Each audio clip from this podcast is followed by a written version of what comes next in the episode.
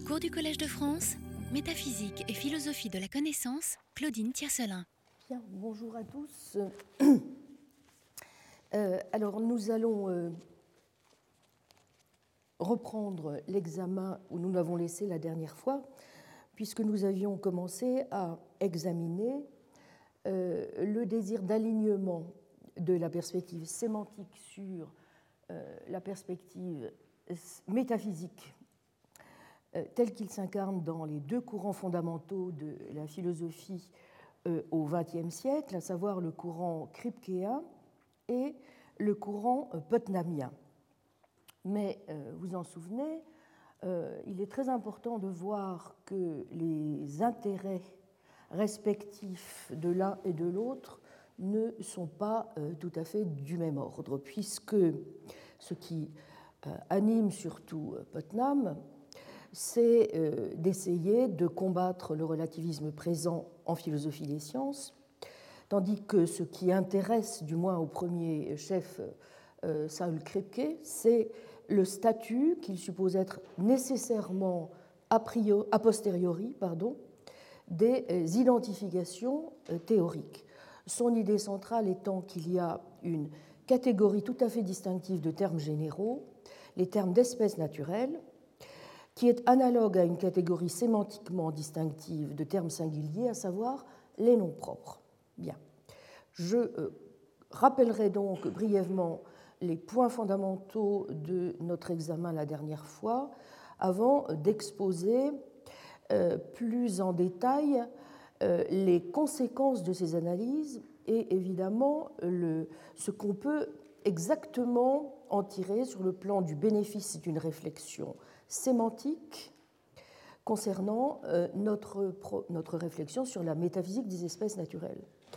Je me suis aperçu, hein, vous voyez, le Collège de France, c'est la recherche se faisant, je me suis aperçu en relisant ce que j'avais écrit qu'il y avait des points sur lesquels euh, euh, je n'avais pas été assez clair, je n'avais pas été pris conscience assez des difficultés, et donc je suis revenu plus que je l'aurais souhaité initialement dans notre programme sur certains des aspects. Donc c'est ce qui explique aussi, vous allez le voir, que je, prends un petit peu plus de temps que ce n'était prévu dans le déroulement euh, programmé des séances pour euh, justement euh, bien, bien mesurer tout ce qui relève de la caractérisation du niveau sémantique de la réflexion.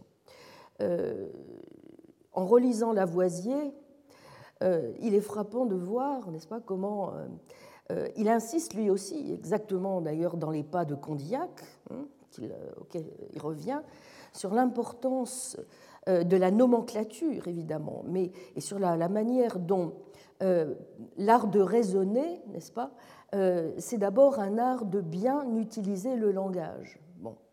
Et donc, on ne peut pas comprendre en un sens euh, toutes les discussions contemporaines qui ont trait euh, aujourd'hui euh, à la question de savoir comment un terme fait ou non référence à une espèce dans la nature, si on ne mesure pas bien quels sont vraiment tous les problèmes qui se posent au simple niveau sémantique, n'est-ce pas, de, de, la réflexion. Bon, c'est pourquoi j'ai voulu accentuer plus que je ne l'avais pensé au départ cet aspect de la réflexion aussi bien euh, dans l'examen de la position de Putnam et de Kripke, parce que nous allons voir que, en reprenant les choses sur le plan de la chimie et des questions, des problèmes que pose la philosophie de la chimie, cet aspect des choses est extraordinairement important. Bien. Et qu'il me semble, par ailleurs, qu'une manière peut-être de résoudre un certain nombre de difficultés que peut poser aujourd'hui, dans certaines sciences, euh, une certaine métaphysique réaliste des espèces naturelles, euh, une partie des difficultés tient certainement à une insuffisance dans la, la, réflexion sur les difficultés purement sémantiques de l'approche. Vous voyez Bon. Donc, tant il est vrai, n'est-ce pas C'est un point fondamental en métaphysique que nous avons euh, appris euh, dans de la philosophie du langage euh, du XXe siècle, et d'un certain nombre de, de, bons et grands auteurs, n'est-ce pas, que pour avoir les idées claires, il faut d'abord s'assurer que les idées rencontrent déjà les concepts qui, doivent être autre chose simplement que des flatus vocis, n'est-ce pas et exprimer vraiment des distinctions euh, ou des, euh, des, analogies réelles et pas seulement euh, quelque chose qui serait un produit simplement de notre, de notre fantaisie. Bon. Donc c'est ce qui explique évidemment pourquoi dans toute démarche métaphysique, toute la dimension évidemment thérapeutique est aussi importante, n'est-ce pas? Doit prendre euh, le temps, euh, doit prendre un, moment important de la réflexion. Alors, euh, revenons, si vous voulez bien, donc sur les points principaux que nous a permis de dégager notre réflexion dans un premier temps sur la position de Kripke. Brièvement, hein, ce qui intéresse Kripke, c'est que des, identités théoriques telles que l'eau est H2O, où l'or est l'élément dont le nombre atomique est 79, puissent être considérées comme métaphysiquement nécessaires, et je dis, et bien que, diraient certains, connaissables non pas a priori mais a posteriori. Et donc l'idée sous-jacente aussi est peut-être de donner, euh, en tout cas on peut évidemment extrapoler à partir de là, pour l'intérêt même de notre propre réflexion, l'idée c'est peut-être au fond de, de, permettre ainsi de donner un, nouveau relief à l'essentialisme, puisque au fond, dès lors que nous soutenons, n'est-ce pas, qu'il y a bien des affirmations d'identité euh, théorique qui sont métaphysiquement nécessaires, mais seulement connaissables a posteriori, Rien n'empêche, au fond, de dire que quelqu'un comme Kripke, par exemple, ouvre la possibilité d'une version d'essentialisme qui ne rendrait plus mystérieuse, ou en tout cas qui rendrait beaucoup moins mystérieuse, n'est-ce pas, les essences, puisque, au fond, nous n'aurions plus besoin de dire que celles-ci sont connues a priori, hein, et que dès lors que nous accordons à l'investigation empirique la possibilité d'une connaissance des essences, au fond, euh, on n'a plus besoin de tenir celle-ci pour des espèces obscures euh, qui seraient uniquement euh, saisies par notre intellect et donc, en un sens, sous une forme, au fond, d'hyper-rationalisme, deviendraient purement inintelligibles. Pour comprendre donc le sens et l'importance de la démarche kripkeenne, vous vous en souvenez, il faut repartir de sa conception des noms propres et de sa critique de la conception frégéo-récélienne des noms. Je ne vais pas revenir évidemment sur le détail de cette critique que nous avons euh, présentée. L'objection fameuse de Kripke à cette conception frégéo-récélienne des noms consiste à poser trois types différents d'arguments que l'on désigne à la suite essentiellement de, des critiques qu'avait menées dès les années 80 Nathan Salmon, sous le terme d'argument modal, argument épistémique et argument sémantique, je n'y reviens pas. Que propose ensuite Kripke pour remédier donc aux difficultés de la position euh, frégéo-russelienne Eh bien, il propose euh, schématiquement de dire que s'agissant donc de la sémantique des noms, S'agissant aussi euh, des conditions qui font euh, qu'un nom a un certain référent, on peut s'inspirer, grosso modo, n'est-ce pas, de la thèse du à Stuart Mill, selon laquelle les noms propres auraient une dénotation, mais pas de connotation, ou en termes frégéens, on pourrait dire qu'ils ont une référence, selon certaines traductions, une signification, traduction de Bedeutung, mais qui n'ont pas de sens, de zin. Donc l'idée force de Kripke étant de dire que les noms propres font plutôt référence de façon directe. C'est une théorie de la référence directe. Il s'opère en effet, vous vous en souvenez, une sorte de transaction d'acquisition de noms au cours de laquelle un objet est choisi par tel ou tel locuteur en un baptême initial, pour reprendre le terme de Frege dans Naming and Necessity, traduit donc sous le terme de la logique des noms propres. Bon. Donc on peut nommer l'objet soit par ostension, soit euh, fixer la référence par description. Lorsque le nom est ainsi passé de maillon en maillon, en quelque sorte, celui à qui le nom est transmis doit, au moment où il en prend connaissance, avoir l'intention de l'utiliser avec la même référence que l'homme dont il l'a appris. Mais on peut considérer, vous voyez, c'est ça l'idée importante, les noms comme de simples substituts. Euh, on ne peut plus, pardon, considérer les noms euh, comme de simples substituts de description dont ils seraient les synonymes ou bien qu'ils abrégeraient. Page 46-48 dans Naming and Necessity, traduction française. Bon, deuxième, deuxième idée importante, corollairement au fait d'être non descriptifs, les noms propres deviennent ce que Krippe appelle des désignateurs rigides, n'est-ce pas? C'est-à-dire que dans tout monde possible, le nom désigne le même objet.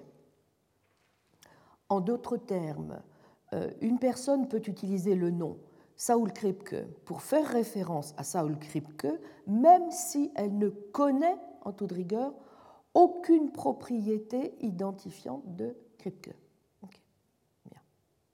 Donc la capacité d'une personne à faire référence à Saul Kripke en utilisant le nom Saul Kripke est due au fait que les usages de ce nom sont liés par, dit Kripke, une chaîne causale appropriée à l'acte de baptême initial, c'est-à-dire à, l'événement au cours duquel la personne en question a reçu son nom. Bien. Donc vous voyez que c'est la troisième idée euh, qu'il faut euh, garder à l'esprit, qu'une caractéristique importante de cette thèse, c'est que les critères d'identification du référent, qui sont implicitement acceptés par le locuteur, n'est-ce pas, ou par euh, la communauté linguistique, ne sont pas ce qui détermine le référent. Ce qui est pertinent, dit Kripke, ce n'est pas la façon dont le locuteur croit qu'il a obtenu la référence, c'est la chaîne de communication effective. Fin de citation, page 80, 81 de La logique des noms propres. Même si, n'est-ce pas, Kripke reconnaît bien volontiers qu'il euh, est très difficile, voire impossible, d'énoncer ce que pourraient être toutes les conditions euh, nécessaires et suffisantes pour que la référence ait lieu. Et que, que, que ce serait, euh, dit-il, extrêmement compliqué de le faire, mais, euh, ajoute-t-il, il n'en est pas moins vrai que si nous faisons référence à un certain homme, c'est grâce à notre interaction avec les autres locuteurs de la communauté, interaction en vertu de laquelle nous sommes reliés au référent lui-même.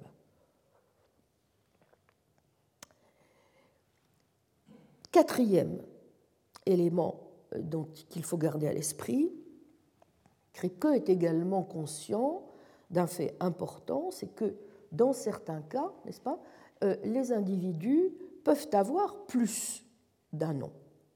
Par exemple, vous vous rappelez, c'était l'exemple que, euh, que, nous avions pris, il est vrai que, par exemple, à un certain moment de sa vie, tel individu peut recevoir un autre nom. Eric Weiss, par exemple, devenu magicien professionnel, peut prendre le nouveau nom de Harry Houdini. Peu importe des que, même s'il y a un changement de nom euh, qui s'opère, il suffit de dire eh qu'il y a eu simplement une autre transaction d'acquisition de nom et que Eric est à présent le référent à la fois du nom Harry Houdini et du nom Eric Weiss. Chaque baptême, vous voyez, indépendant, euh, est donc la source de sa propre chaîne causale, de lien de préservation de la référence, euh, et ce qui rend tout à fait possible le fait que différents locuteurs puissent faire référence à la même personne en utilisant différents noms, ce qui n'est pas, sans, euh, je, l'avais précisé, sans rappeler euh, un certain nombre de questions que soulevait la, position de Locke, euh, à laquelle, au fond, nous aurions ici une sorte de possible solution. Puisque, au fond, Eric Weiss et Harry Houdini sont tous deux des désignateurs rigides, et que l'énoncé d'identité Harry Houdini et Eric Weiss est vrai, eh bien, il s'ensuit qu'il est également nécessaire. Plus euh, schématiquement, étant donné que les noms propres sont des désignateurs rigides, si A et B sont des noms propres coréférentiels, que l'énoncé d'identité A et B est vrai au monde actuel, alors il est vrai dans tous les mondes possibles. Il en ressort, et c'est le cinquième point que je souhaitais rappeler, une distinction évidemment très importante entre deux types de nécessités, selon Kripke, euh, qui ont trait à la nécessité métaphysique et à la nécessité épistémique. L'énoncé d'identité de type Harry Houdini et Eric Weiss est, dit Kripke, métaphysiquement nécessaire, n'est-ce pas? Pourquoi? Eh bien, d'abord en raison de 1. la nécessité de l'identité, en raison de de la rigidité euh, des noms propres, en raison 3 de la vérité de l'énoncé d'identité. En revanche, l'affirmation d'identité n'est pas épistémiquement nécessaire puisque sa vérité ne découle pas simplement de la réflexion sur les noms Harry Houdini et Eric Weiss. Il y a donc bien, dit Kripke, un contraste entre l'énoncé d'identité Eric Weiss et Harry Houdini et un énoncé du type un célibataire est un homme non mariés. Même si tous les deux peuvent être dits métaphysiquement nécessaires, seul le dernier est épistémiquement nécessaire, puisque sa vérité découle nécessairement de la réflexion sur la seule signification des termes célibataire et homme non marié. Et donc, comme tel, pas, il est connaissable a priori. Le premier, n'est-ce pas, à l'inverse, n'a pas de nécessité épistémique et n'est connaissable qu'a posteriori. Voilà. donc les cinq points fondamentaux qu'il faut retenir, n'est-ce pas, de la manière dont euh, Kripke conduit son analyse des noms propres à partir de laquelle il va proposer, donc dans le deuxième temps que nous avons vu, n'est-ce pas, une extension euh, de l'analyse au terme d'espèces naturelles.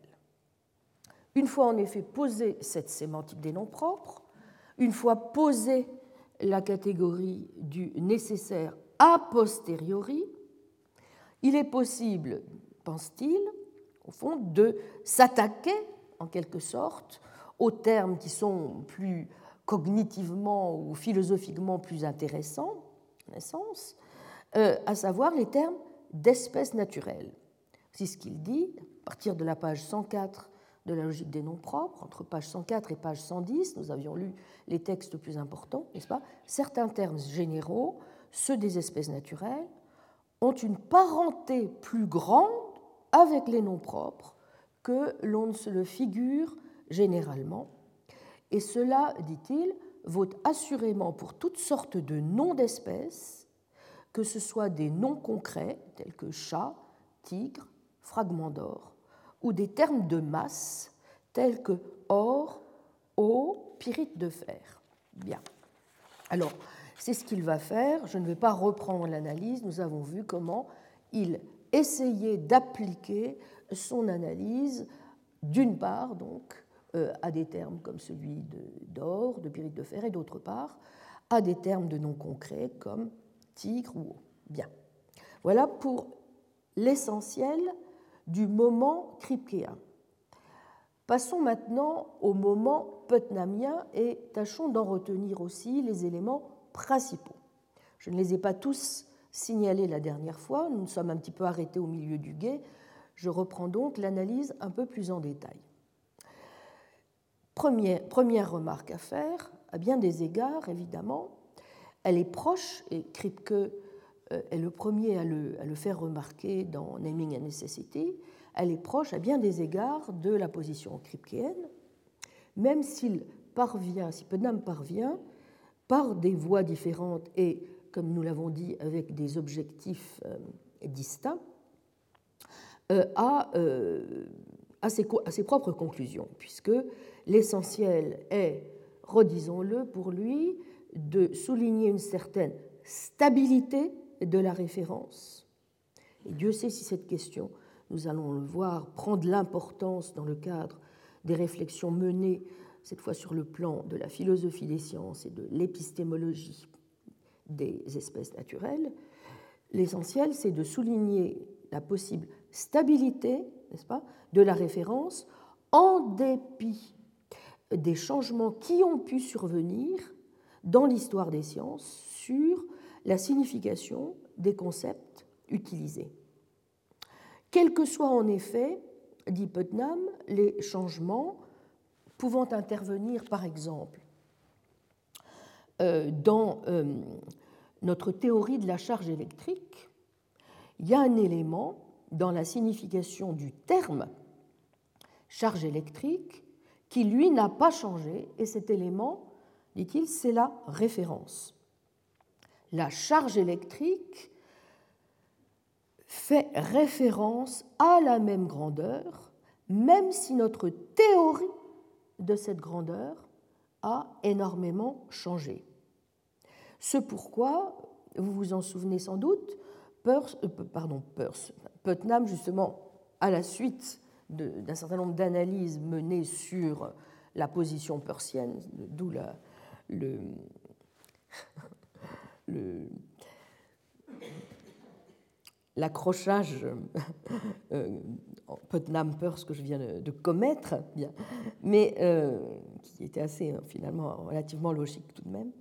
En tout cas, euh, c'est la raison pour laquelle il commence par substituer au problème de la signification, problème dont il trouve que aussi bien les positivistes logiques qu'une certaine interprétation vérificationniste du pragmatisme de la signification ou les conséquences que quelqu'un comme Quine en tire, par exemple, à la fois sur euh, la question de l'indétermination de la traduction, mais aussi justement sur les incidences que cela peut avoir relativement à la relativité de l'ontologie, eh bien toutes ces solutions euh, euh, qui ne satisfont pas Putnam très très vite, n'est-ce pas il considère qu'on doit pouvoir justement euh, remédier à ces difficultés en mettant beaucoup plus l'accent sur le concept de référence. Bien.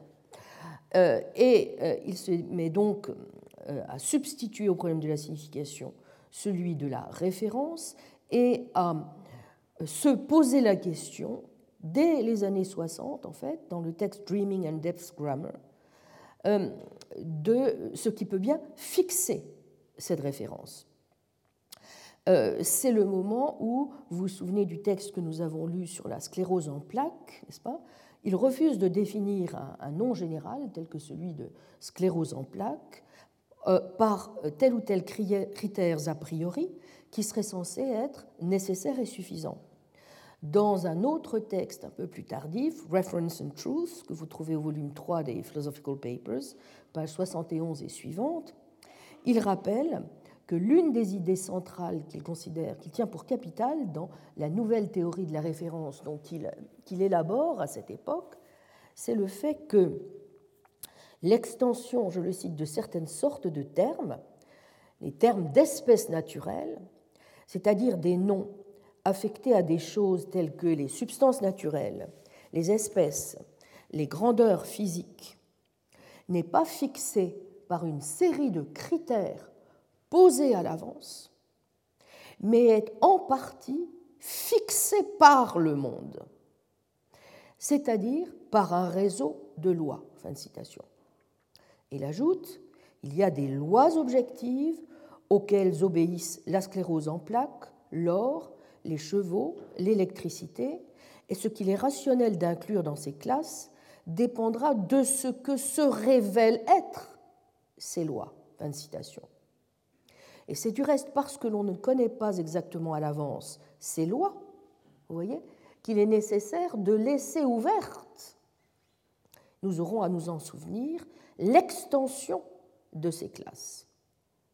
Mais vous voyez, du même coup, il y a là une, première conséquence tout à fait importante de la théorie putnamienne, c'est aussi l'idée que euh, plutôt, voyez, ce sont plutôt les paradigmes ou bien des programmes de recherche euh, mis en œuvre pour trouver ces lois ou améliorer en quelque sorte l'exactitude de celles que nous avons, pas qui vont remplacer l'idée de critères a priori ou de conditions nécessaires et suffisantes. Donc vous voyez qu'intervient évidemment déjà aussi l'idée que nous devons à un moment ou à un autre euh, obliquer, si j'ose dire, du côté d'une réflexion a posteriori de notre démarche, si nous voulons être en mesure de fixer comme il convient la référence de nos termes. Bien dire que la référence des termes théoriques et des termes d'espèces naturelles est généralement fixée par un réseau de lois, c'est donc rappeler, n'est-ce pas, que la liaison entre le réseau et le terme théorique d'espèces naturelles n'est pas représentée par une définition analytique ordinaire de la forme X est de l'eau ou de la sclérose en plaques, etc., si et seulement si X obéit ou obéit approximativement à la plupart des lois suivantes, puis est donnée la liste des lois. Dans deux textes importants, Is Semantics Possible et The Meaning of Meaning, dans les années donc 71, Putnam détaille cette position et c'est là qu'il parvient, mais vous voyez, indépendamment de Kripke, à des analyses finalement extrêmement proches de celles que nous avons vues se déployer dans Naming and Necessity, et dont aussi Identity and Necessity, un autre texte. Alors, brièvement rappelé, ici, puisque c'est là le, le, texte de référence classique qui est au cœur de toutes les discussions aujourd'hui, justement, sur euh, ce que l'on doit ou non penser de ce type d'analyse sémantique des termes d'espèces naturelles, c'est la fameuse expérience de pensée de terre jumelle, très brièvement. Lorsque nous pensons à de l'eau, nous pensons bien à des lois que nous connaissons, mais si nous devions partir pour une autre planète, terre jumelle, identique à la nôtre en tout point, ces paysages, ces habitants qui parleraient la même langue que nous, etc., à l'exception d'un seul, à savoir le liquide que les terres juméliens appellent eau à une autre composition chimique, X, Y, Z, et non pas H2O, nous ne pourrions, dit Putnam, donc c'est la deuxième grande idée, hein, nous ne pourrions déterminer une fois pour toutes si tel liquide qui remplit les lacs et les rivières sur cette planète est de l'eau en nous contentant de nous demander si il obéit ou obéit approximativement ou pas à ces lois, ou s'il possède ces caractéristiques observables. Ce qui réglerait en définitive la question, ce serait de savoir s'il possède la composition chimique. Retenez bien cette notion, s'il possède cette composition chimique. Qu'est-ce que c'est qu'une composition chimique? Nous verrons que la question est tout, sauf simple. Bien. Que nous connaissions cette composition chimique ou pas, qu'il n'obéisse à ces lois ou pas, que nous les connaissions toutes ou pas, que possède et auquel obéit la matière que sur cette terre nous appelons eau. Réalisme à visage humain, page 187, incidemment, pour ceux qui veulent retrouver une présentation relativement euh, éclairante et en même temps synthétique de cette expérience qui est rappelée à plusieurs occasions dans euh, l'œuvre de Putnam.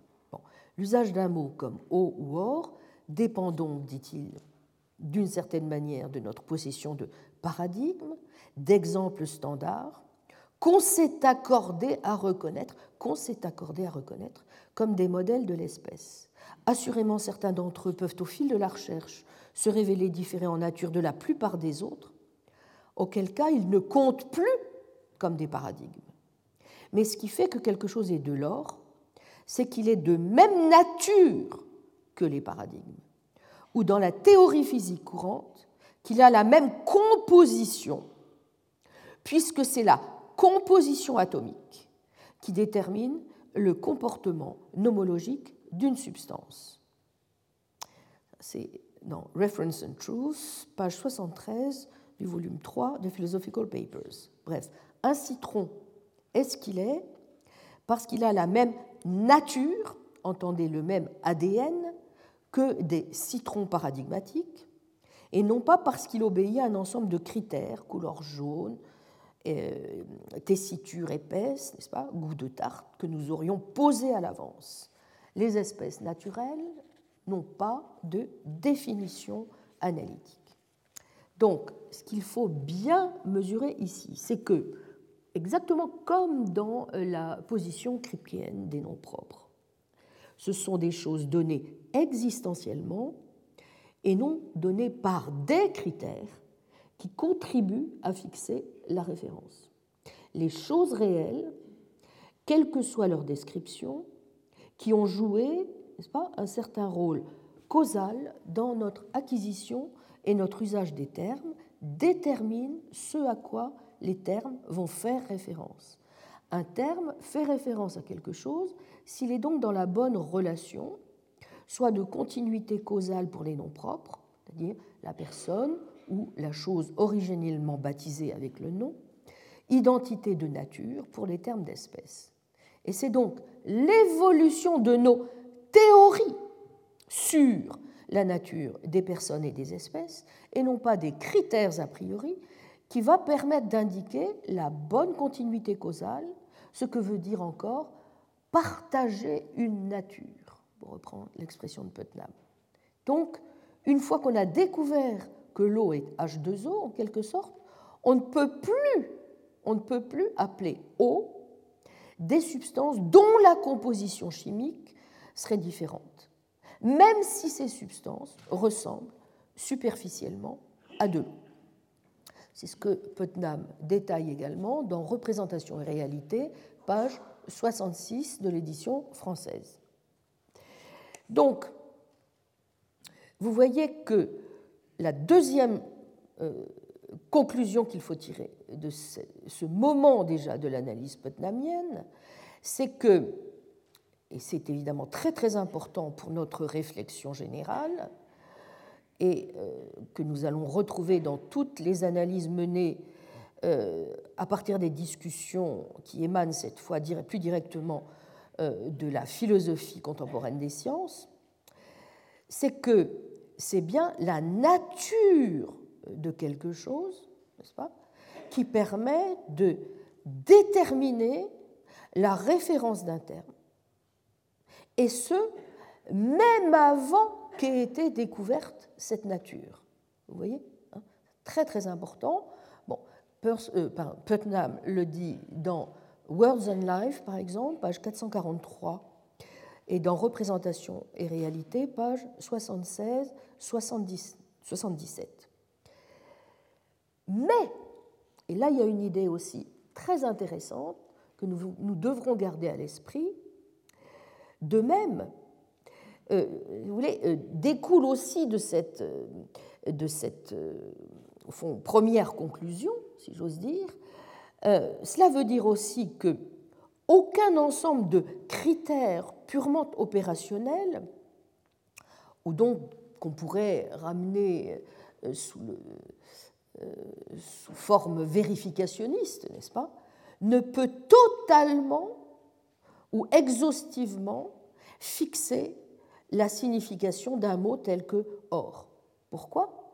Bien parce que, n'est-ce pas, au fur et à mesure que euh, nous développons de meilleures théories de la constitution de l'or, que nous élaborons des tests plus développés sur le comportement même des substances, eh bien, il est toujours possible, il nous est toujours possible de découvrir des, des failles dans les tests que nous avons précédemment menés.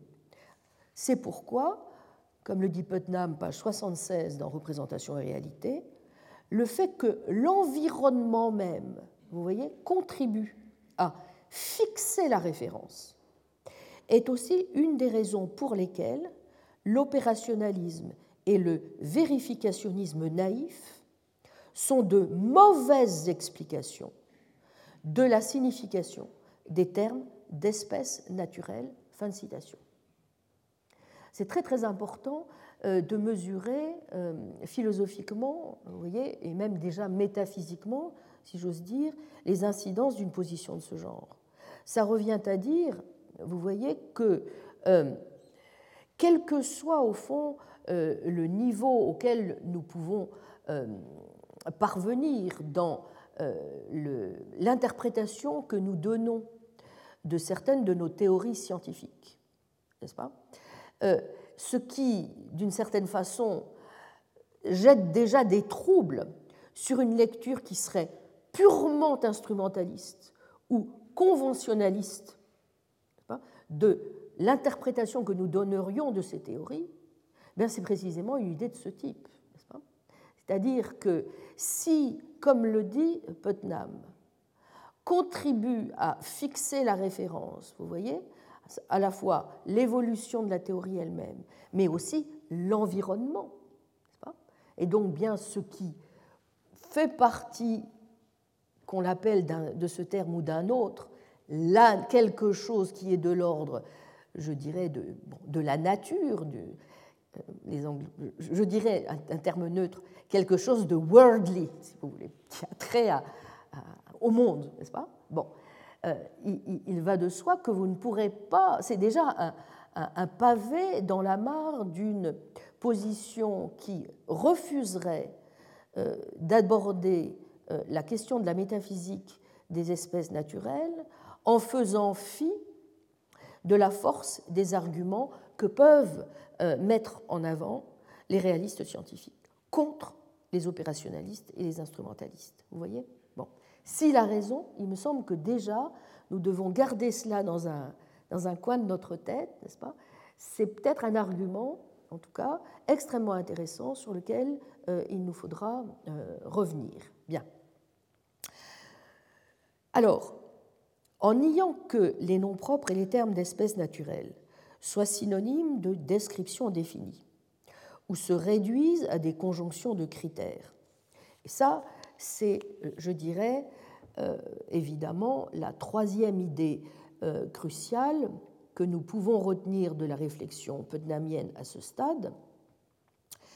La théorie euh, de Putnam, elle aussi, comme celle de Kripke, voyez, réhabilite bien en un sens l'idée que les choses et les espèces ont bien des essences. En tout cas, qu'elles doivent avoir certaines caractéristiques pour être les choses ou la sorte de choses qu'elles sont. Mais évidemment, et c'est ça qui est très intéressant, euh, c'est que euh, la théorie elle-même semble, comme c'était le cas euh, chez Kripke, vous vous en souvenez, libérer cette notion d'essentialisme, de ses liens, avec une épistémologie a prioriste. C'est dit en toutes lettres par Putnam dans le volume 3 de Philosophical Papers, page 74. Bon. Alors, la question, évidemment, l'interrogation philosophique que nous avons le devoir de poser à ce stade de la réflexion, est-ce que c'est vraiment le cas N'est-ce pas? Euh, On peut noter déjà que Putnam euh, sent bien qu'il y a ici quand même quelques dangers, puisque euh, dans des textes voyez, ultérieurs, lorsqu'il abandonnera notamment le réalisme métaphysique qu'il défendait encore plus ou moins dans ses textes des années 60-70, même s'il commence à s'en dégager, il va chercher à minimiser au maximum tout ce qui peut, de près ou de loin, avoir donné l'impression qu'il faisait appel à l'époque à une forme ou une autre d'essentialisme substantialiste ou à une forme de nécessité métaphysique. Euh, relisez par exemple le texte de 1981, Why There Isn't a Ready-Made World, dans les Philosophical Papers, volume 3, page 220-228, où il rattache son, entre guillemets, essentialisme, non pas à quelque chose d'inscrit dans le monde, mais, dit-il, aux, aux, intentions ou aux pratiques référentielles des locuteurs, page 221. Voir encore l'important chapitre 4 dans euh, le réalisme à visage humain, l'eau est-elle nécessairement H2O Page 179-215 de la traduction française. Euh, je signale que le volume qui était sorti initialement aux éditions du Seuil a été repris dans la collection Folio chez Gallimard, l'année dernière. Donc le texte est facilement euh, disponible. En tout cas, on voit que dans ce texte, vous voyez, ultérieur, donc, Putnam euh, vraiment fait tout pour se démarquer, justement, en tout cas, de, de la démarche de Kripke et de tout ce qui pourrait ressembler de près ou de loin à une forme d'essentialisme ou d'interprétation métaphysique de la nécessité. Alors, que montre, en tout cas, très schématiquement, pour résumer les choses, la théorie causale de la référence? Premièrement, comme je l'ai indiqué sur euh, la feuille d'accompagnement, qu'il ne suffit pas, vous voyez, que deux personnes soient dans le même état mental ou aient le même concept pour qu'on puisse dire d'elles qu'elles font référence à la même chose. L'état mental ne détermine pas la référence. Ça, il le dit dans Raison, vérité et histoire, page 36 de la traduction française.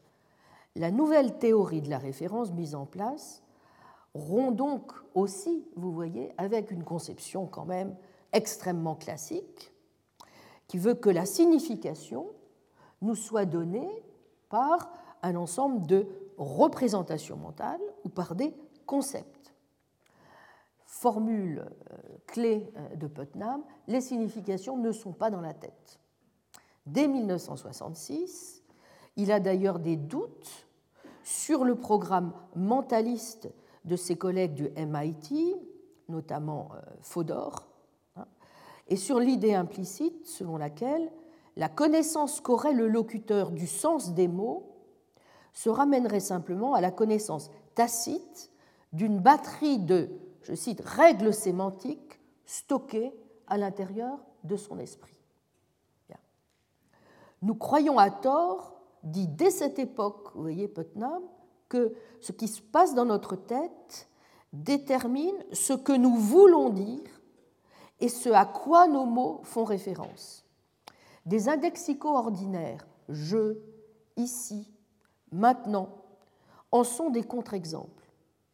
Je me trouve peut-être dans le même état mental que mon frère jumeau Henri lorsque je pense je suis en retard à mon travail. Mais c'est moi que désigne l'occurrence du mot je qui accompagne mes pensées et Henri l'occurrence du mot je qui accompagne les siennes. Je me trouve peut-être dans le même état mental lorsque mardi je pense, je suis en retard. Et lorsque mercredi, je pense, je suis en retard. Mais dans chaque cas, le verbe être désigne un temps différent. Raison, vérité, histoire, page 33. Supposons encore que ni vous ni moi ne sachions distinguer un orme d'un être. Nous dirons quand même que la référence de Orme dans la manière dont je m'exprime est exactement la même que dans la manière dont tout un chacun s'exprime, c'est-à-dire l'ensemble des ormes, et que dans la manière dont je m'exprime comme dans la vôtre, l'extension du mot être est l'ensemble de tous les êtres, c'est-à-dire l'ensemble de toutes les choses dont on peut prédiquer véridiquement le mot être. Est-il vraiment plausible, dit Putnam, de prétendre que cette différence dans nos référents ormes et êtres résulte d'une différence dans nos concepts Pour qu'il y ait référence, vous le voyez, il faut en revanche qu'existe une interaction causale entre moi et le monde. Et c'est un des arguments qui va d'ailleurs servir à Putnam à débouter euh, dans toute la thèse réaliste métaphysique dont il est question dans Raison, des vérités, Raison, vérité et histoire, et qui va l'amener à soutenir ce qu'on appelle une forme de réalisme interne à partir de la fameuse expérience des cerveaux dans une cuve. Bon, très rapidement, l'idée est la suivante. Si j'étais moi-même un cerveau dans une cuve, n'est-ce pas Par exemple, si je voulais décrire mon état mental en employant l'expression dans une cuve, je ne pourrais pas plus dire que je fais référence à des choses dans le monde qu'il n'est possible de dire d'une fourmi qui trace par hasard sur le sable une ligne qui ressemble à une caricature de Churchill, qu'elle a représenté Churchill. Les signes, dit Putnam, eux-mêmes ne désignent jamais intrinsèquement quelque chose. Vous noterez au passage que c'est aussi l'un des enseignements de Wittgenstein dans les investigations philosophiques et de Peirce également, qui rappelait qu'il ne suffit pas que vous ayez des index et des icônes euh, pour fixer la référence, il faut que vous passiez à un moment donné sur le plan du symbole. N'importe quelle forme de discours ne signifie ce qu'elle signifie qu'en vertu de ce que vous comprenez qu'elle a, cette signification.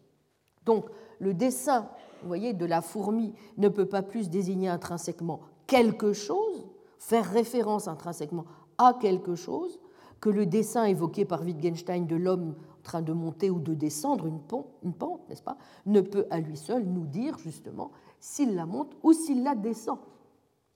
Supposer le contraire, c'est, dit Putnam, souscrire à une théorie magique de la référence. Supposons que je sois un cerveau dans une cuve, l'énoncé par lequel j'exprimerai ma pensée que je le suis ferait alors référence non pas à la cuve dans laquelle je baignerai, mais à la cuve dans l'image. Dès lors, si je suis un cerveau dans une cuve, mon énoncé je suis un cerveau dans une cuve est faux. Si en effet l'hypothèse est vraie, alors ce qui rend vrai mon énoncé est non pas je suis un cerveau dans une cuve, mais je suis un cerveau dans une cuve dans l'image. Or, d'après l'hypothèse, je dois être un cerveau dans une cuve et non dans une cuve dans l'image. Si l'hypothèse est vraie, alors elle est fausse. Donc elle est fausse. Fin de citation. Exit la théorie magique de la référence.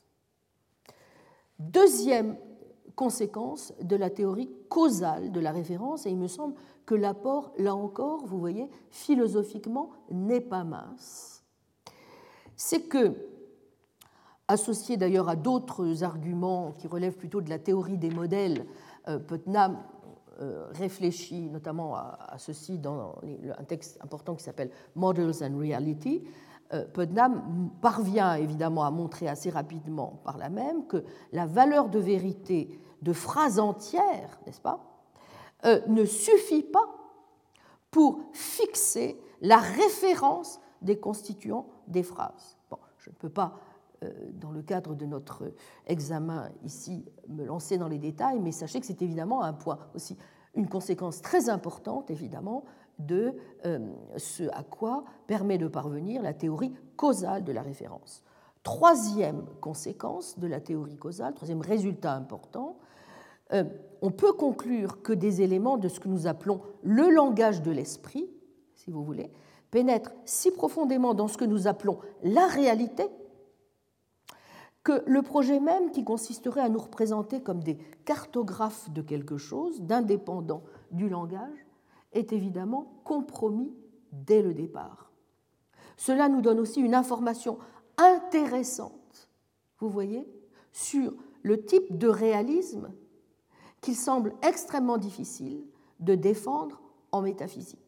C'est un point sur lequel j'ai souvent eu l'occasion d'insister et que Putnam, du reste, partage aussi avec Peirce, c'est-à-dire l'idée selon laquelle la théorie, vous le voyez tout de suite, rend évidemment nul et non avenu une forme schématique de réalisme métaphysique ou d'externalisme, pas? Surtout lorsque celui-ci s'appuie, comme c'est le plus souvent le cas, sur une interprétation physicaliste du monde, selon laquelle la relation de référence correcte, n'est-ce pas, serait une relation physique que seule la physique pourrait décrire.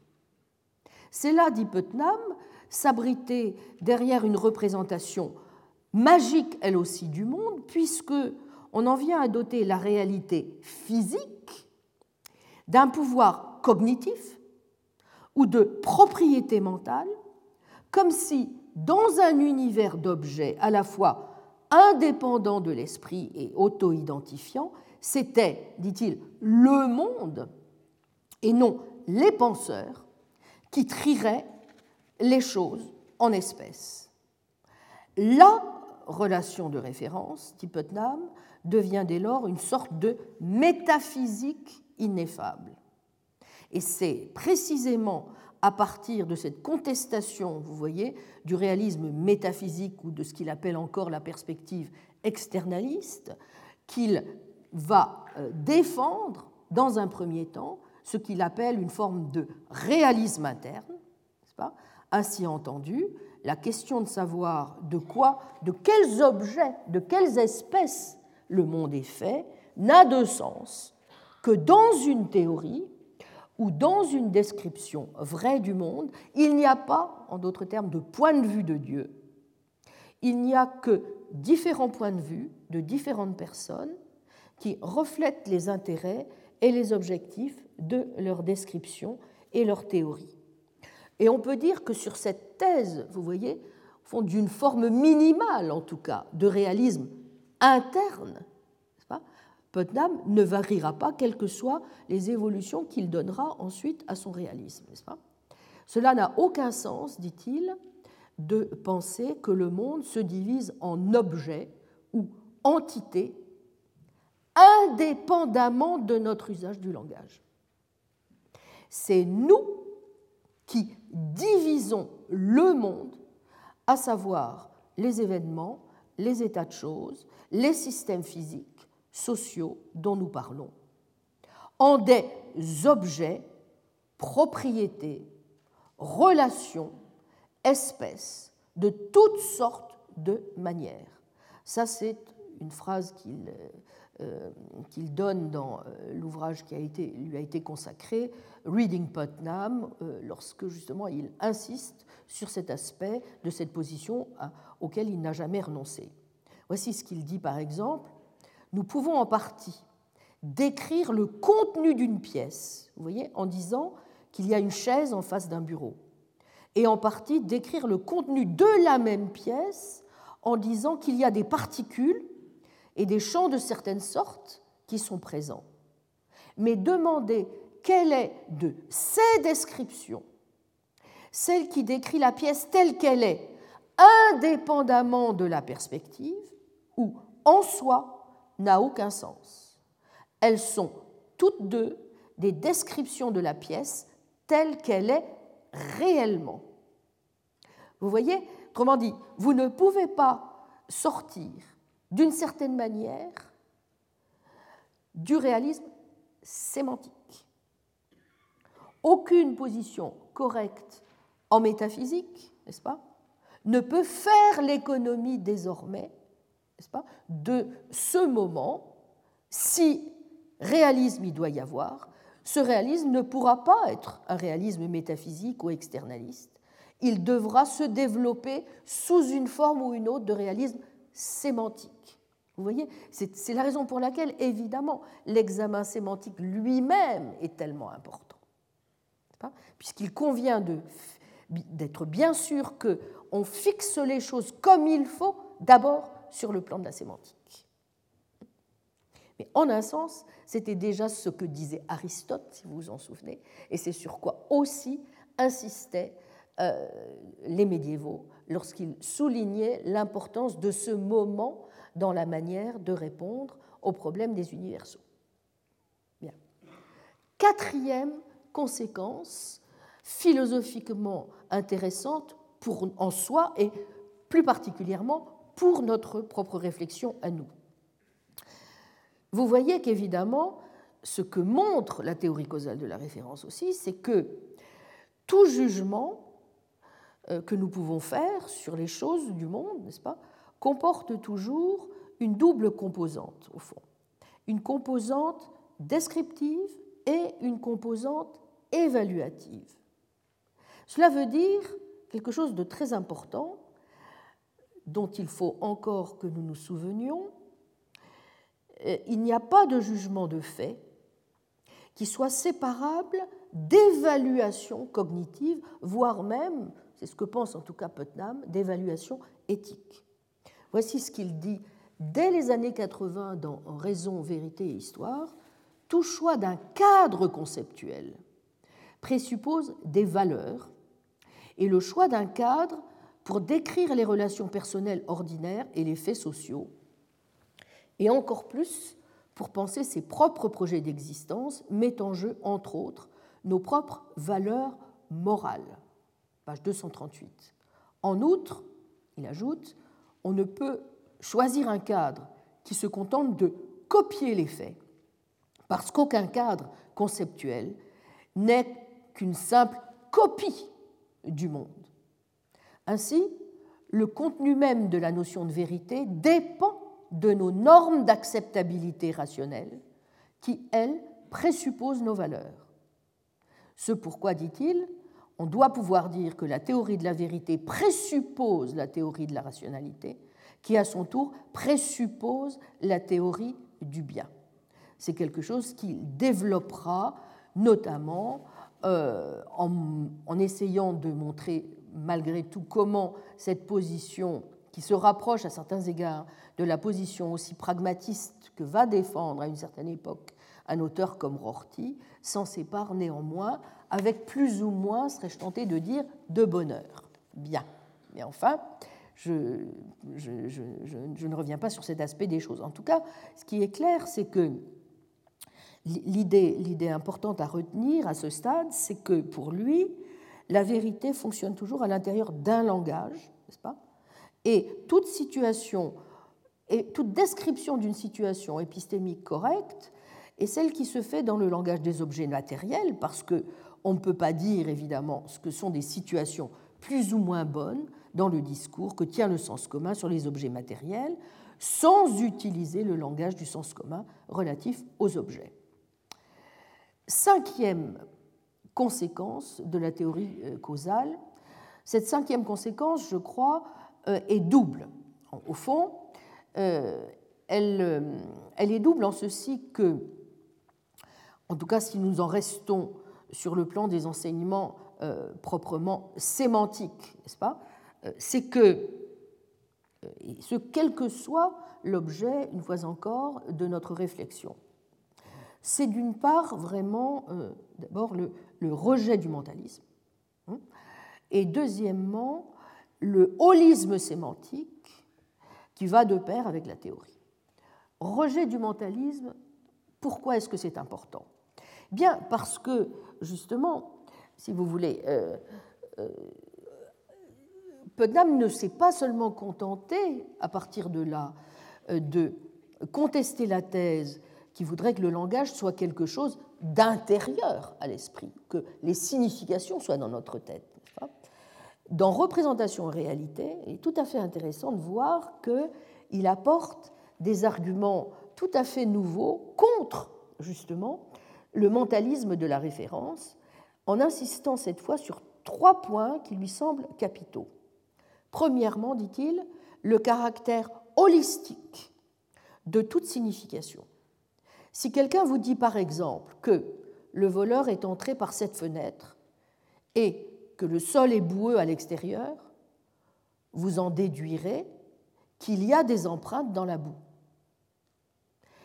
Mais ce n'est pas, dit-il, une conséquence logique des faits établis, à savoir que si le voleur est entré par cette fenêtre, il a marché sur le sol pour aller à la fenêtre,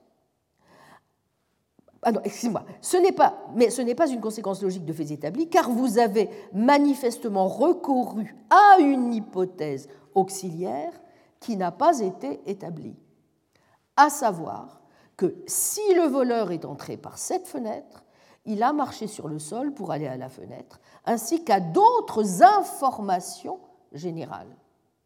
Ce qui a valeur expérimentale, c'est donc le groupe d'énoncés et cette valeur n'est pas la simple somme des énoncés individuels. C'est du reste un des éléments qui distingue le langage ordinaire du langage formalisé. Deuxièmement, la signification est en partie une notion normative, non réductible, comme, vous vous souvenez, il l'a déjà dit, à une notion strictement physicaliste. Elle fait intervenir l'intelligence générale, le principe du bénéfice du doute ou de la charité dans l'interprétation, qui se trouve par exemple présent dans notre décision de traiter dans des théories différentes les occurrences d'électrons comme étant synonymes et non comme des changements de signification. Donc vous voyez, c'est aussi l'une des conséquences de la théorie causale non mentaliste et holiste de la référence euh, euh, que de dire, n'est-ce pas, que c'est un argument de plus en faveur de la possibilité d'une certaine stabilité de la référence en dépit des changements qui peuvent intervenir dans la théorie. Vous y êtes. Parce que justement, nous faisons appel, dit Putnam, à une forme de principe de charité qui nous guide à chaque fois que nous essayons de caractériser ce que veut dire un terme. Vous voyez? C'est ce qui nous permet encore d'identifier, dit-il, la plante décrite dans un roman à une époque où nous ignorions que les plantes contiennent de la chlorophylle, comme la plante actuelle que nous connaissons. Représentation et réalité, page 40. Donc, vous voyez, les significations dépendent bien de notre environnement physique et social d'une manière, dit Putnam, que l'évolution, qui fut achevée pour ce qui est de nos cerveaux il y a près de 30 000 ans, ne pouvait prévoir. Fin de citation. Et donc, c'est encore la confirmation que la version fodorienne de l'inéité, vous voyez, est fausse. Pour être en mesure de nous donner un stock inné de notions, parmi lesquelles carburateur, bureaucrate, potentiel quantique, etc., l'évolution aurait dû être capable d'anticiper toutes les contingences des environnements physiques et culturels futurs, ce qu'à l'évidence, elle n'a pas fait ni ne pouvait faire. Fin de citation, page 43 de représentation réalité. Bon, je ne suis pas sûr que l'argument ne soit pas un peu facile par moment, mais bon, accordons, accordons-le, accordons-lui aussi le principe de charité euh, pour le moment. Euh, bon, pour nous simplifier un peu la tâche aussi.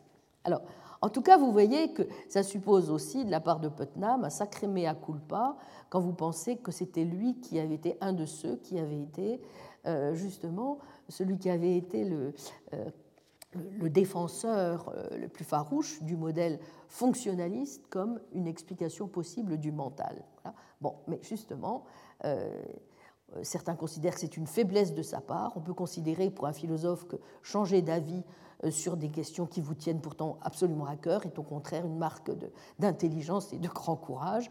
En tout cas, je vous laisse déterminer ce qu'est la chose. Il est clair qu'il a complètement changé euh, d'avis et il n'est plus, euh, de défenseur du fonctionnalisme, il est devenu l'un de ses plus fervents adversaires. Par exemple, euh, il disait déjà dans The Meaning of a Meaning, les attitudes propositionnelles, par exemple, croire que la neige est blanche, être sûr qu'il y a un chat sur le tapis, ce ne sont pas des états du cerveau humain et du système nerveux qui peuvent être considérés isolément de l'environnement social et non humain. A fortiori, ce ne sont pas des états fonctionnels, c'est-à-dire des états que l'on pourrait définir à l'aide de paramètres qui entreraient dans une description de l'organisme sous forme de logiciel. Fin de citation, représentation en réalité, page 128. Certes, dit-il, il faut se trouver dans un état physique et dans un état computationnel approprié, etc., pour croire qu'il y a un chat sur le tapis, mais pas au sens où il faudrait un seul et unique état physique ou un seul et unique état computationnel pour croire que le chat est sur le tapis. Je peux savoir, par exemple, écrit-il, cette fois c'est dans Words and Life, page 445, et vous avez l'exemple repris sous une forme un peu différente dans Représentation réalité, page 88, je peux savoir par exemple qu'un paysan taille pense que son chat est sur le tapis, mais il ne s'ensuit pas que le paysan taille qui croit que son miou est sur le tapis est dans le même état psychologique que le locuteur français qui croit qu'un chat est sur le tapis.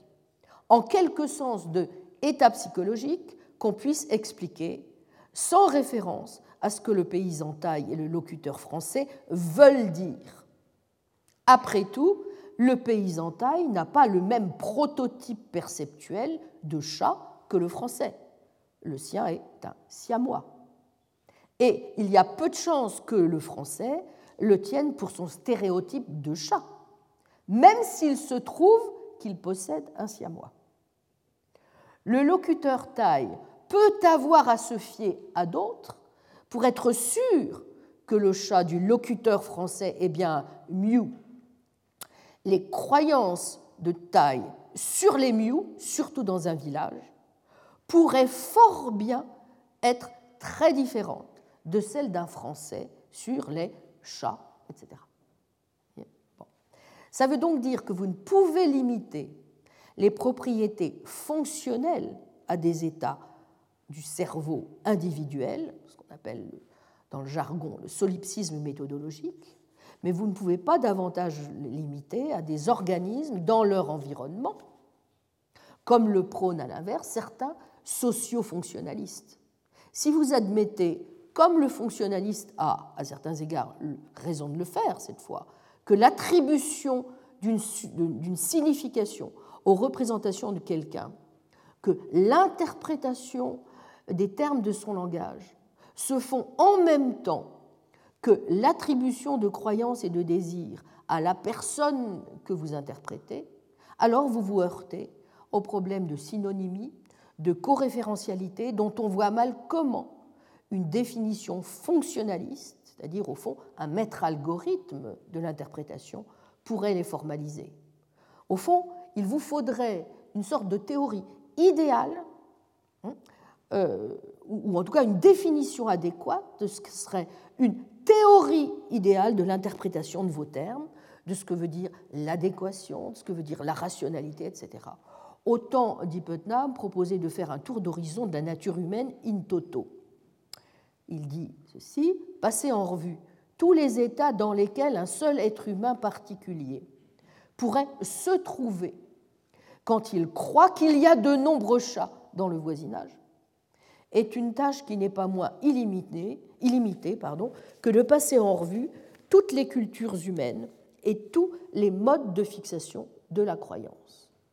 D'où les changements que Putnam fera du reste de plus en plus relativement à sa conception même, vous voyez, de la signification. Puisque évidemment, si comprendre ce que c'est que euh, un langage. Ce n'est pas, euh, au fond, finalement, autre chose qu'une forme de perception peut-être euh, immédiate du sens, qui découlerait de notre immersion dans une pratique publique. il devient presque inutile de chercher à rendre compte de cette capacité, ou en tout cas d'essayer de chercher à fonder une analyse de la signification qui en ferait le produit d'une théorie implicite possédée par les locuteurs. La compréhension du langage n'a rien à voir avec une forme de connaissance fondée, et c'est ce qui euh, fait que euh, Putnam finira d'ailleurs dans ses derniers textes de plus en plus à se rapprocher de la position wittgensteinienne, selon laquelle ce sont des usages et des règles qui permettent, in fine, n'est-ce pas, de fixer ce que veulent dire, euh, euh, notre, ce que veulent dire nos, formes de linguistiques, et que nous devons les entendre, au fond, comme des formes de vie. Apprendre, dit-il à présent, à utiliser des mots ressemble plus à apprendre à jouer d'un instrument de musique qu'à extraire des racines carrées. La sensibilité entre en jeu, ainsi que la rationalité informelle, et il y a place pour la créativité individuelle. Fin citation. En résumé, de même que Kripke, Putnam défend une théorie causale de la référence. Les objets auxquels font référence les espèces naturelles, tigres, eau, arbres, sont vraiment les éléments principaux de, qui constituent la signification de ces termes. Deuxièmement, il y a pour l'un comme pour l'autre, n'est-ce pas, ce que j'appellerais une forme de division économique, linguistique, division linguistique ou économique du travail, hein, selon laquelle, au fond, ces termes euh, voient leurs références fixées par les experts, c'est un point très important, dans le domaine particulier de la science dont ils relèvent. Par exemple, une conséquence évidemment d'une approche de ce genre, n'est-ce pas, c'est que la référence du terme lion va être fixée par la communauté des zoologistes. La référence du terme orme ou être, n'est-ce pas, eh bien, va être fixée par la communauté des botanistes. La référence au terme sel de sable, il y a de grandes chances, va être fixée par, n'est-ce pas, la communauté des chimistes. Bon. Donc, ces référents, en quelque sorte, du moins si on suit Kripke, peuvent, donc être entendus, euh, si on reprend ces termes, comme des désignateurs rigides, et au fond, euh, ces références se trouvent répandues par la communauté linguistique elle-même, qui comporte quatre composants euh, fondamentaux. Bon, donc vous voyez qu'un trait important de la théorie ressort, hein, qui avait donc été déjà souligné par Kripke, la référence est déterminée socialement et non pas individuellement. Bon, pour savoir si quelque chose est ou non de l'or, hein, euh, eh bien, un locuteur peut avoir besoin de consulter un expert qui connaît mieux que le premier venu la nature de l'or. Ça veut dire, n'est-ce pas, dans le cas de Kripke, nous l'avons vu, que la fixation de la référence des termes d'espèces naturelles exige une chaîne de transmission historique, ou dans le cas de Putnam, une forme de coopération sociale. C'est ce qu'il appelle la division linguistique du travail. Bon, et à euh, cette idée, nous l'avons vu, Putnam en ajoute une autre, un peu plus précise, qui consiste dans, nous l'avons vu, la contribution importante aussi de l'environnement. En fait, Putnam établit même euh, une liste assez précise, presque une sorte de vecteur, si vous voulez, qui doit permettre la description idéale de ce que c'est que la signification d'un terme dans euh, le langage. Bon, euh, ces, éléments sont au moins au, au nombre de quatre. D'abord, l'objet auquel le terme fait référence, par exemple, l'objet qui va être individué par la formule chimique H2O. Deuxièmement, un ensemble de descriptions typiques du terme, pas, ou euh, son stéréotype. Par exemple, dans le cas de l'eau, vous voyez, transparent, incolore, hydratant. Là encore, vous avez donc une série d'éléments qui vont vous permettre de faire le contour, si j'ose dire, de ce qui permet de fixer la référence de vos termes.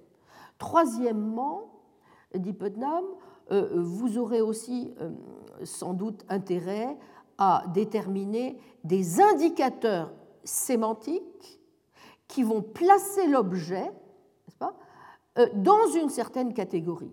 Par exemple, espèce naturelle, liquide, etc. gazeux.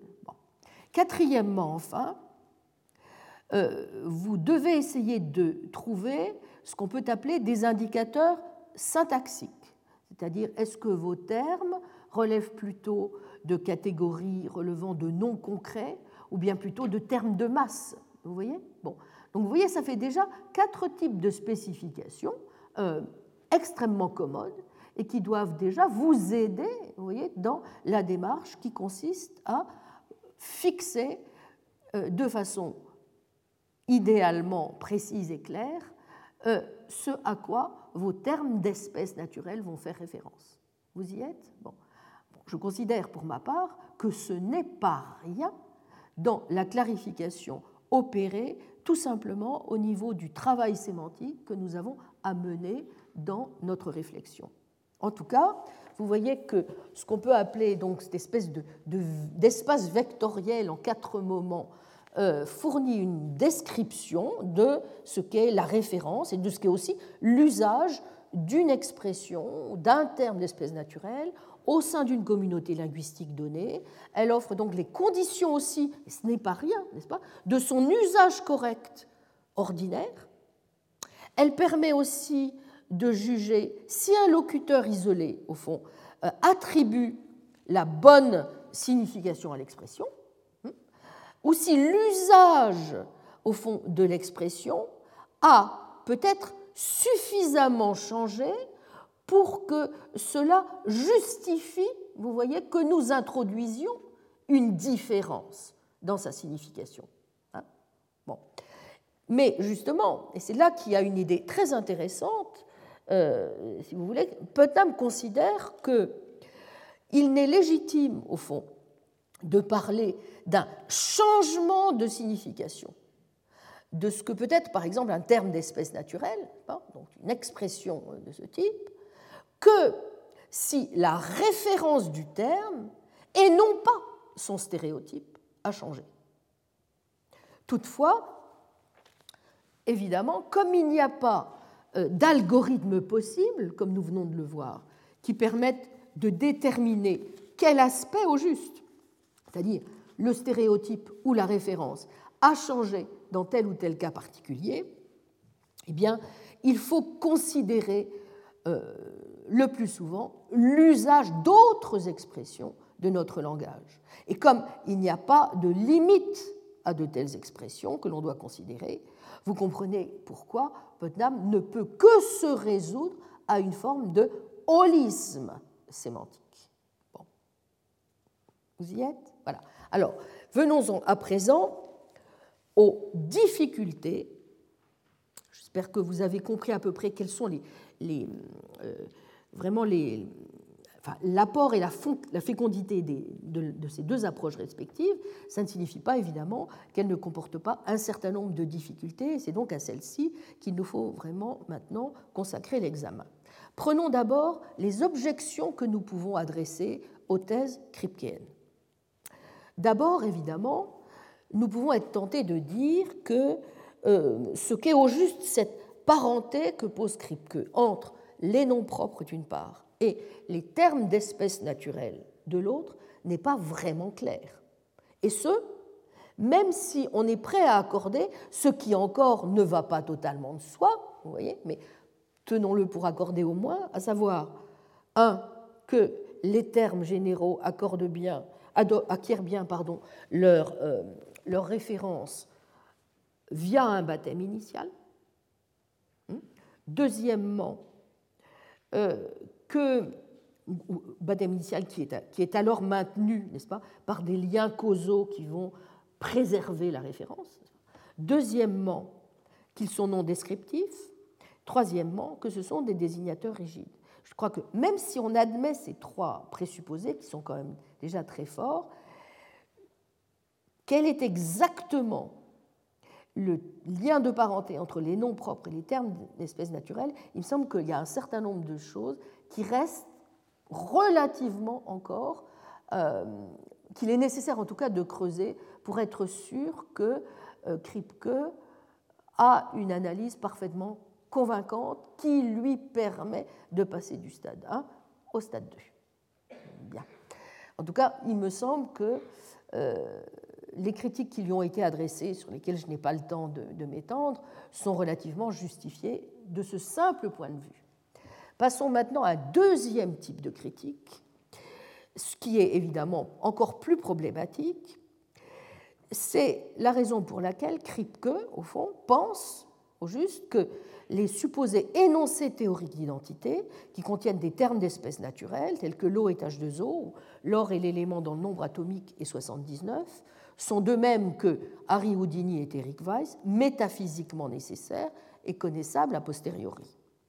Comme l'ont rappelé les commentateurs, les identités théoriques diffèrent en effet euh, d'identités standards au moins un double titre. D'abord, les expressions qui sont situées à la droite des identités théoriques paradigmatiques, c'est-à-dire l'élément au nombre atomique 79 ou H2O, sont des expressions qui sont systématiquement complexes et vous voyez qui ne ressemblent à rien à des termes simples comme peuvent l'être Eric Weiss ou, Houdini. Bon.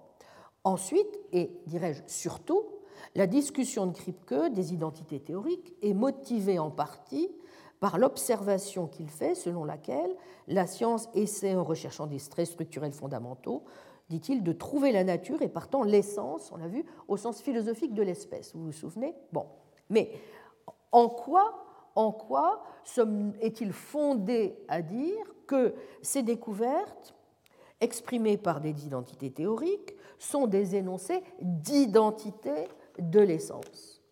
Comme le note Nathan Solomon, dès 1981, il y a de fait deux catégories bien distinctes de vérité nécessaire a posteriori chez Kripke. La première, qui est la catégorie familière dont on vient de parler, qui inclut des exemples tels que Eric Weiss et Harry Houdini, dont la nécessité est a posteriori, et qui est un produit, un, de la sémantique philosophique, deux, de la nécessité de l'identité, trois, de la substitution de deux termes coréférentiels, quatre, d'une observation empirique indiscutable. Et si vous prenez la seconde, qui inclut les identités théoriques et la thèse de la nécessité de l'origine, en revanche, Nathan Salmon a tout à fait raison de dire qu'elle repose sur une notion qui n'est pas du tout triviale de l'essentialisme. Leur a posteriorité est toujours le produit de l'observation empirique, qui est de fait indiscutable, mais leur nécessité provient de faits concernant les essences de substances et d'objets. Autrement dit, comme l'a parfaitement rappelé Joseph Laporte en 2004 dans son livre, ces identités ressemblent plus à Cicéron est le produit de l'œuf et du sperme qu'il a engendré qu'à Cicéron égale Tullius, dans la mesure où elles visent à exposer, dit Laporte, l'essence.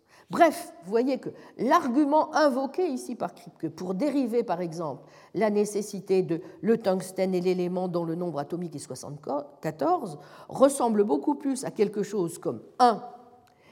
C'est nécessairement le cas que quelque chose est un échantillon de tungstène si et seulement si c'est un échantillon de cela, c'est-à-dire la même substance que ceci est un échantillon de, etc. Deuxièmement, ceci, c'est-à-dire l'échantillon de substance, a le nombre atomique 74. Troisièmement, être un échantillon de la même substance simple consiste à avoir le même nombre atomique. Par conséquent, 4, c'est nécessairement le cas que tout échantillon de tungstène a le nombre atomique 74. Mais, comme le dit fort justement Solomon,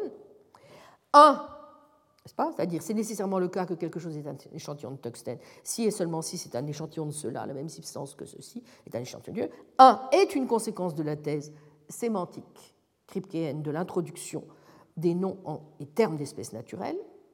Deux, ceci a le nombre atomique 74 est une observation empirique incontestable. Et 4, c'est nécessairement le cas que tout échantillon de tungstène a le nombre atomique 74, est la conclusion nécessaire a posteriori.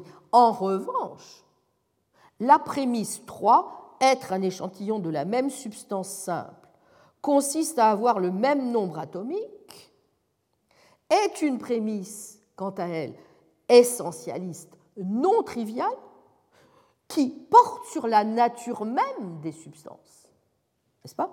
Et donc qui est indépendante des théories du sens et de la, référence.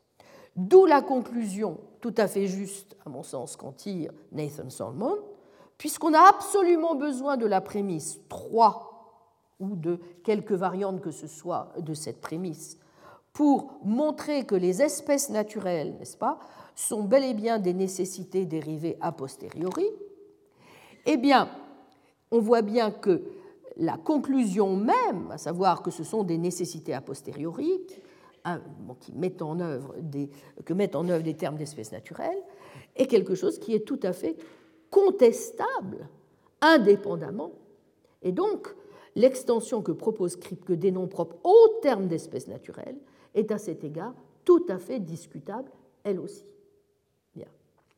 La question qu'on peut poser, je terminerai par là pour le moment, c'est peut-on sauver le soldat Kripke Et nous verrons la prochaine fois si on peut sauver peut-être grâce à la chimie d'ailleurs, le soldat, non pas Ryan, mais Putnam. Commençons donc par le soldat Kripke. L'analyse de Solon a provoqué pas mal de tentatives, vous vous en doutez, dans ce sens. Bon, l'une d'elles euh, est intéressante, c'est celle qu'a menée euh, en 2002 Scott Soames, qui a essayé de dire qu'au fond, Kripke avait simplement tracé d'une certaine façon un, un canevas pour euh, le, problème qui était devant nous et que ce chantier, il nous appartenait maintenant, au fond, de, le terminer.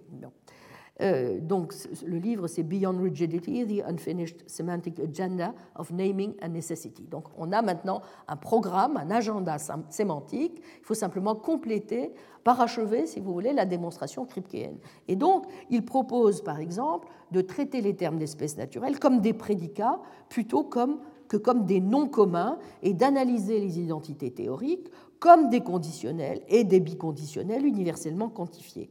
Si bien que, par exemple, nécessairement l'eau est H2O s'analyse comme nécessairement X est de l'eau si et seulement si X est H2O.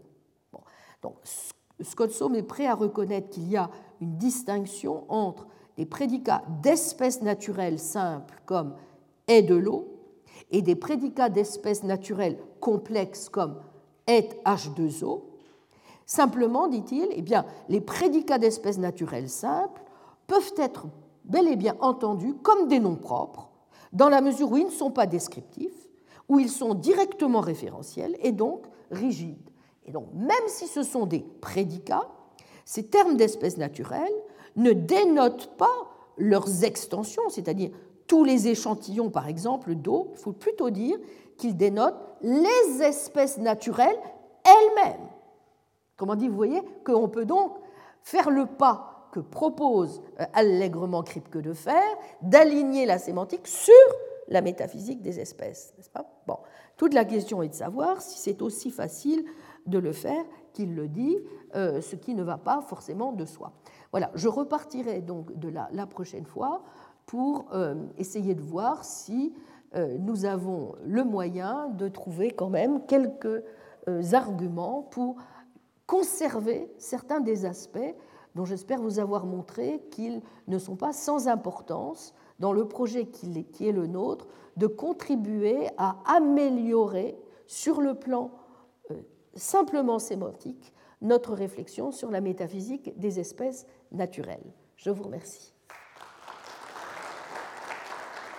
Retrouvez tous les contenus du Collège de France sur www.colège-2-france.fr.